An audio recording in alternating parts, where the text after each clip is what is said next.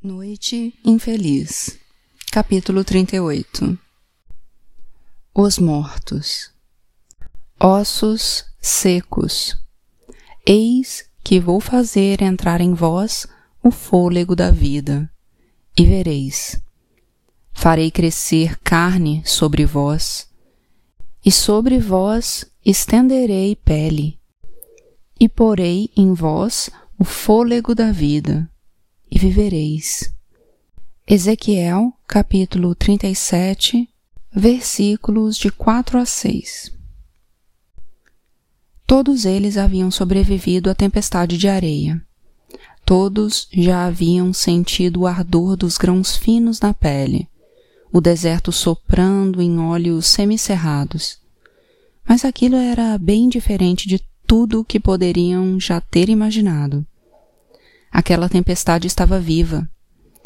Cada grão de areia vinha sido substituído por um gafanhoto.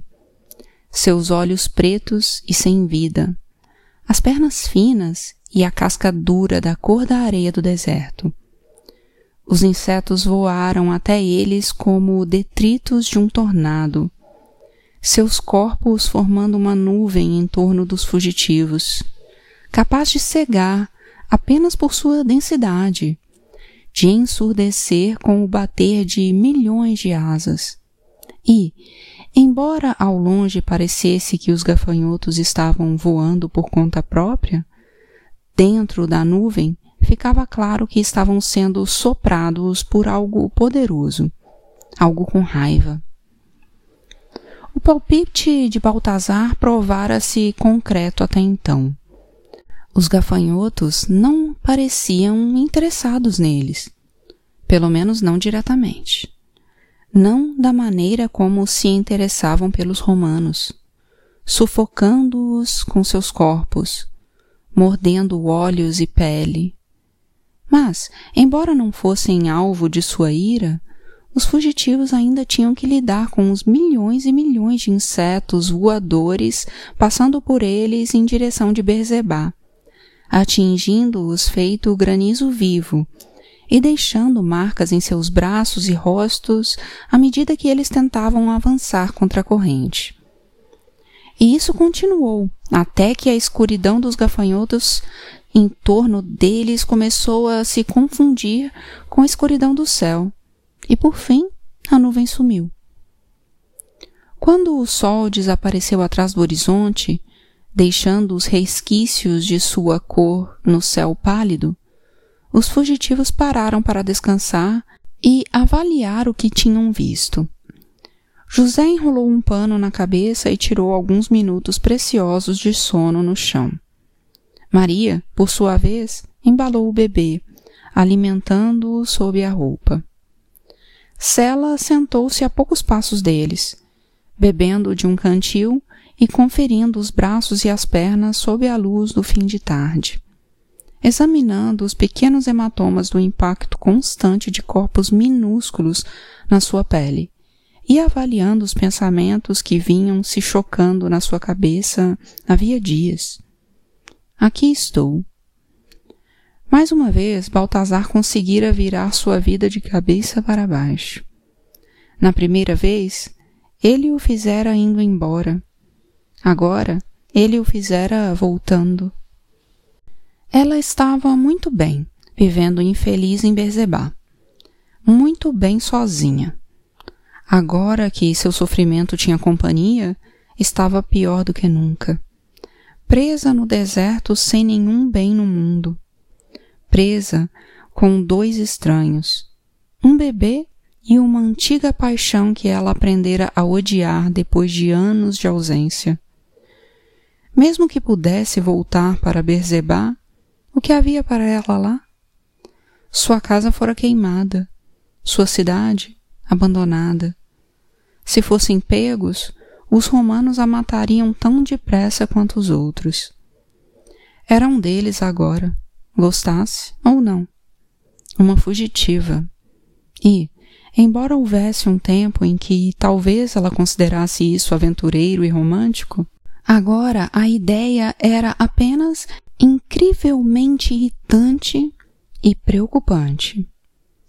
Sela deu outro gole, estimando suas poucas opções. Iria para o Egito com eles? Sim. Ir para o sul fazia sentido. E, além do mais, os números transmitiam segurança. Mesmo que não fossem números que você teria escolhido se tivesse a oportunidade. Mas não ficaria lá. Continuaria sozinha. Talvez atravessasse o norte da África até Cartago ou cruzasse o mar até a Grécia. Você reconstruiu sua vida uma vez antes. É capaz de fazê-lo de novo. Ela não tinha interesse em segurar vela para um casal judeu. Também não queria gastar seu tempo junto com um homem que um dia fora o amor de sua vida. E ao que parecia, Baltazar também não tinha nenhum interesse nela. Estava por aí, sozinho, observando um rebanho de ibex passava à distância. Era um rebanho pequeno, uma dúzia mais ou menos. Não a centena de animais que ele tinha visto nas proximidades de Hebron, quando seguiam direto para uma emboscada. Baltazar sentou-se a boa distância dos outros e ficou observando os ibex com sua ignorância, ruminando ababalhoados, confortando-se naquilo, na simplicidade das pequenas e boas coisas da vida. Eles passavam suas curtas existências por aí, indo de um canto para o outro, pegando o que precisavam para sobreviver. Sempre buscando o próximo pedaço de grama no qual se manter, fugindo quando havia perigo, sem parar até que fossem caçados ou simplesmente desaparecessem, esquecidos. Baltazar era capaz de pensar em um milhão de explicações para o que tinham visto em Berzebá, e nenhuma fazia sentido. Assim como podia pensar em um milhão de razões pelas quais um córrego poderia aparecer do nada no meio do deserto, ou um motim poderia eclodir bem na hora em que eles precisavam, mas ele já não podia fugir da incômoda sensação que o vinha perseguindo pelo deserto havia dias. Tem uma coisa naquele bebê. Tinha que ter. Por que mais essa gente toda iria querer matá-lo? Uma criatura recém-nascida, minúscula, que nem sequer tinha pronunciado uma única palavra ainda. Um ser que tinha os olhos semicerrados e a cabeça disforme do parto. E por que ele sempre parecia tão calmo? Como se soubesse exatamente o que estava acontecendo? Por que o velho, em seu sonho, tinha lhe mostrado uma imagem do Egito? Por que a própria natureza parecia vir em socorro quando eles precisavam? E como? Baltazar estava cheio de novas perguntas, novas dúvidas, questionando suas velhas dúvidas. E esse emaranhado de perguntas e dúvidas o deixava confuso. E ficar confuso deixava irritado. E ali estava ele, sentado longe dos outros, olhando o céu que escurecia lentamente no deserto, irritado e sozinho. Sela já o estava observando havia algum tempo quando uma voz veio se somar à sua tristeza sem ser chamada. Por que você não fala com ele? Ela se virou para a esquerda e se deparou com Maria, caminhando em sua direção. O bebê ainda mamava sob suas roupas. Desculpe, o quê? Por que você não vai até lá? perguntou Maria, sentando-se ao seu lado. Sente-se lá, fale com ele. E por que eu faria isso? Maria parecia confusa. Não é óbvio? Porque você o ama. Sela não sabia se estava ouvindo direito. Eu o amo? Você viu o jeito como eu o recebi quando ele apareceu na minha porta? Vi. E se você não ligasse a mínima, tinha virado as costas batido a porta na cara dele, mas a simples visão dele a deixou com raiva, violenta. Esses são sentimentos passionais. Você não sente isso se não se importa com alguém. Está um pouco tarde para a paixão. Se houve amor entre vocês, amor mesmo, quem pode dizer que está. Sabe, disse Sela, interrompendo-a. Acho que temos coisas mais urgentes para fazer, como o fato de que estamos sozinhos no meio do deserto, ou que um exército inteiro está tentando nos encontrar e nos matar. Maria percebeu que tinha ido longe demais. Sinto muito, disse. Tudo bem. Não, você está certa. Não é da minha conta.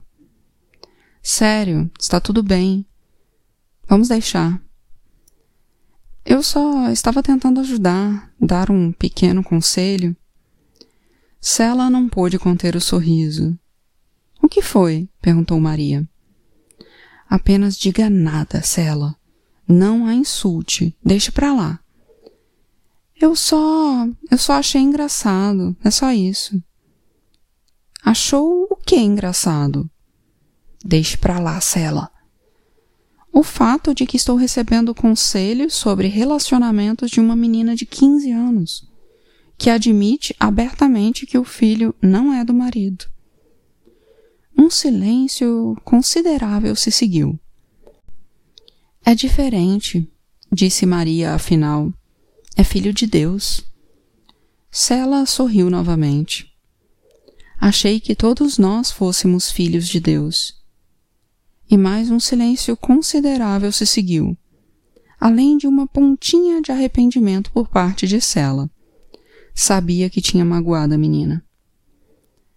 Você acha que eu sou uma piada, disse Maria. Sela revirou os olhos. Lá vamos nós. Esse era exatamente o tipo de conversa que ela não estava com vontade de ter. Não agora. Já não eram mais duas meninas conversando sobre meninos. Apenas ignore. Não acho que você seja uma piada, eu só. Como explicar? Você só não acredita em mim, disse Maria. Olhe para esse rosto, esse rosto sério, uma menina de 15 anos de idade que acha que sabe tudo. Não, disse Sela. Acho que não. Maria virou-se e fitou a silhueta cada vez mais escurecida de seu marido, que dormia. Seu marido exausto, machucado por protegê-la durante a tempestade. Pobre José, pensou ela. Pobre e nobre José. Entendo, disse Maria. Às vezes eu me pergunto por que, de todas as meninas do mundo, por que ele me escolheu. Eu não devo amar meu bebê como uma mãe deve amar um filho? Não devo acalentá-lo quando ele chora? Confortá-lo quando está com medo? Repreendê-lo quando se comporta mal? Ou será que eu deveria venerá-lo, mesmo agora? Dá para entender como isso pode ser complicado. Não pedi esse fardo, não implorei aos céus ou a Deus por honra alguma. Mas esse é o caminho que Deus escolheu para mim, e eu tenho que seguir em frente. Ela virou-se para a cela.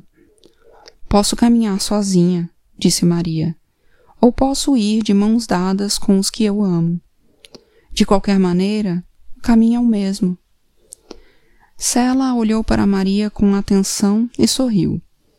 Talvez essa menina de 15 anos soubesse mais do que deixava transparecer.